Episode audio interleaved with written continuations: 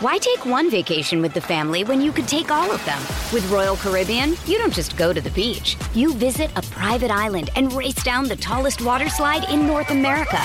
You don't just go for a road trip. You ATV and zip line through the jungle. You don't just go somewhere new. You rappel down waterfalls and discover ancient temples. Because this isn't just any vacation. This is all the vacations. Come seek the Royal Caribbean. Ships Registry Bahamas. When you need mealtime inspiration, it's worth shopping Kroger, where you'll find over 30,000 mouth-watering choices that excite your inner foodie. And no matter what tasty choice you make, you'll enjoy our everyday low prices, plus extra ways to save, like digital coupons worth over $600 each week. You can also save up to $1 off per gallon at the pump with fuel points. More savings and more inspiring flavors make shopping Kroger worth it every time. Kroger, fresh for everyone. Fuel restrictions apply. ¿Alguna vez te has preguntado cómo los contenedores de un buque de carga permanecen intactos durante todo el viaje? Déjame responder a esta pregunta y contarte otras curiosidades sobre los barcos. Conoce a Sam el insumergible. El objetivo de Sam era demostrar que la frase los gatos tienen nueve vidas es cierta. Sobrevivió al hundimiento de tres barcos. Originalmente se llamaba Oscar, pero más tarde recibió el apodo de Sam el insumergible. Supongo que te imaginas por qué. La primera vez que el barco en que viajaba se hundió, Oscar fue encontrado por la tripulación de otra embarcación flotando sobre una tabla. Permaneció allí un par de meses, pero el segundo barco también se hundió en 1941. Entonces, nuestro amigo fue salvado por otro barco. La tripulación había oído la historia del animal y lo llamaron Sam el Insumergible. Su viaje marino terminó cuando lo enviaron de regreso al Reino Unido. La historia parece verdadera, pero hay quien duda de que sea cierta. Los marineros debían pasar meses en sus barcos, así que era natural que contaran historias extrañas o creyeran en supersticiones. Pero una cosa es segura, los marineros adoraban a los gatos y los recibían en sus barcos. Además de ser muy bonitos y simpáticos, eran muy buenos a la hora de cazar roedores. Puedes tomarlo como quieras, como una leyenda o como una historia real. Why take one vacation with the family when you could take all of them? With Royal Caribbean, you don't just go to the beach. You visit a private island and race down the tallest water slide in North America. You don't just go for a road trip. You ATV and zip line through the jungle. You don't just go somewhere new. You rappel down waterfalls and discover ancient temples. Because this isn't just any vacation. This is all the vacations. Come seek the Royal Caribbean. Ships Registry Bahamas.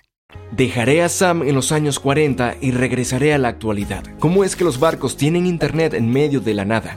Como no hay torres ni cables cerca, la conexión por satélite debe intervenir. Los servicios satelitales proporcionan conexión directa a través de un hardware instalado en el barco.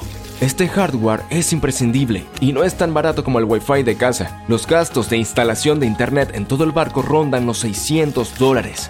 El precio del hardware depende de cosas como el tamaño del barco y cuánto Internet va a utilizar. Esta no es la única opción.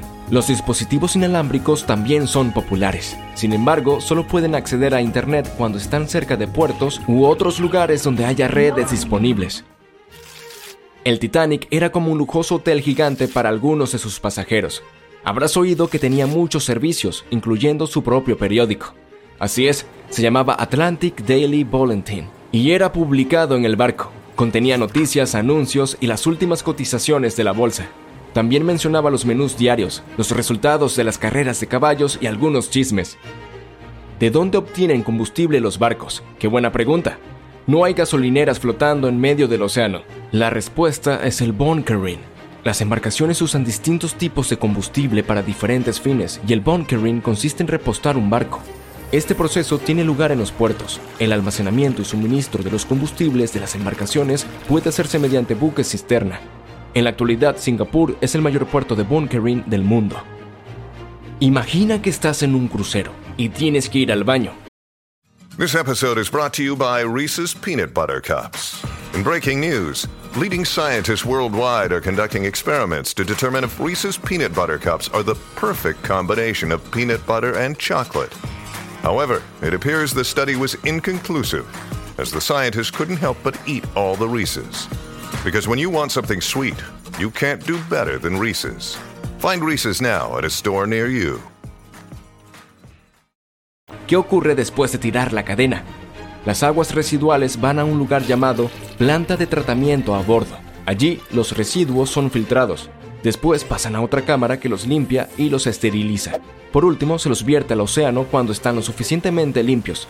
Las sustancias que no pasan por el filtro se conservan en el barco que se deshace de ellas cuando llega al puerto. Hablando de retretes, debo mencionar que las aguas residuales están codificadas por colores. Cada persona en un crucero usa entre 150 y 190 litros de agua al día. Como puede acumularse demasiada agua residual a lo largo de los años, se han encontrado algunas soluciones para reducir esta cantidad. El agua es codificada como negra y gris. Las aguas negras proceden de los retretes y las grises de la lavandería, las duchas, las cocinas, etc. Básicamente se considera que las aguas grises residuales son más limpias que las negras. ¿Por qué los barcos son tan lentos? Tiene que ver con la potencia. El agua tiene una resistencia que los afecta. Imagínate nadando en el océano.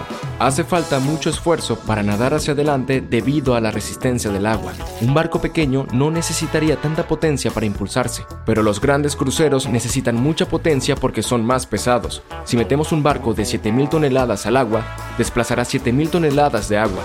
Cuando un barco avanza, empuja parte del agua desplazada hacia adelante. Esto da lugar a una ola de proa, que arrastra parte de la energía cinética.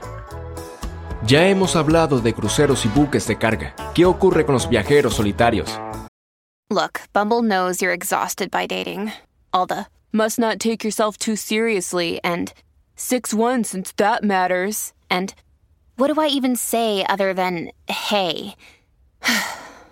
well, that's why they're introducing an all new Bumble. With exciting features to make compatibility easier, starting the chat better, and dating safer. They've changed, so you don't have to. Download the new Bumble now. Laura Decker se convirtió en la persona más joven en dar la vuelta al mundo por su cuenta. Emprendió el viaje en 2012 y lo completó 518 días después. Tenía un queche de 12 metros de largo llamado Guppy y cuando inició el viaje tenía 14 años. Puedes pensar en cargar contenedores en un buque como si jugaras al Tetris, pero no puedes empezar de cero cuando se termine el juego. Eso te costaría miles de dólares. En cualquier caso, la lógica es la misma. La primera capa debe ser lo bastante fuerte como para soportar el resto. Los contenedores inferiores o el primer nivel, si quieres sonar como un profesional, son asegurados con cierres giratorios. Se trata de un mecanismo automático que mantiene cerrados los contenedores del nivel superior. Estos cierres se colocan cuando se sube una unidad desde el muelle a un buque de carga, y son similares a los bloques cilíndricos de Lego. Todos los contenedores tienen estos sistemas de cierre y básicamente se instalan unos encima de otros. Además, muchos buques de carga tienen ranuras verticales formadas por largos rieles metálicos. Son como celdas que sujetan los contenedores y evitan que se muevan y caigan a aguas profundas. ¿Cómo se desbloquea el mecanismo? Hay una herramienta especial para eso. En el pasado, los buques solo podían apilar 5 o 6 contenedores uno encima del otro. Con la aparición del mecanismo de cierre es posible apilar de 10 a 12 capas. Aún así, cientos de contenedores se pierden cada año por las duras condiciones meteorológicas o simplemente por la negligencia de las personas a cargo. Según algunos datos, entre 2020 y 2021 se perdieron más de 3.100 contenedores. La cifra fue solo 779 el año anterior, lo que representa un aumento de casi el 400%. Al parecer, los cruceros tienen pasadizos ocultos y puertas secretas. El personal del barco va de un lugar a otro sin usar las escaleras y las puertas de los pasajeros. Hay una red de pasillos y escaleras por todo el barco que solo los miembros de la tripulación conocen. Estas puertas secretas se confunden con las paredes. De este modo, pasan desapercibidas para quienes no saben dónde buscarlas. Los gigantescos cruceros son básicamente piezas de metal flotantes. Las paredes de las cabinas son magnéticas, por eso, cuando estás en un crucero, puedes comprar imanes para refrigeradores con temáticas de viajes y usarlos para decorar tu camarote. El Seawise Giant es el barco más largo de la historia. Fue construido entre 1974 y 1979. Su longitud superaba la altura de la Torre Eiffel. El buque se hundió en 1988, pero más tarde fue recuperado y puesto en servicio. ¿Que el barco más pequeño del mundo? Unos investigadores holandeses han construido la embarcación más pequeña del mundo. Mide aproximadamente 0,02 milímetros. Para ponerlo en perspectiva, eso equivale aproximadamente a un tercio del ancho de un cabello. Fue construido con la ayuda de una impresora 3D. ¿Sabías que algunas personas viven en barcos? Parece un sueño, si te gusta el agua, claro. Los residentes viven permanentemente en un barco mientras recorre el mundo. El MS The World es un ejemplo de un crucero residencial privado. Las personas pueden vivir a bordo mientras el transatlántico viaja a destinos exóticos. Pueden quedarse a tiempo completo o regresar periódicamente a lo largo del año. Como el Reino Unido es una nación insular, las cosas que importa deben llegar por mar o en aviones de carga. La cifra podría sorprenderte. El 90% de todo lo que compran llega a sus puertos por mar. ¿Conoces algún otro dato marítimo interesante? Cuéntame en los comentarios.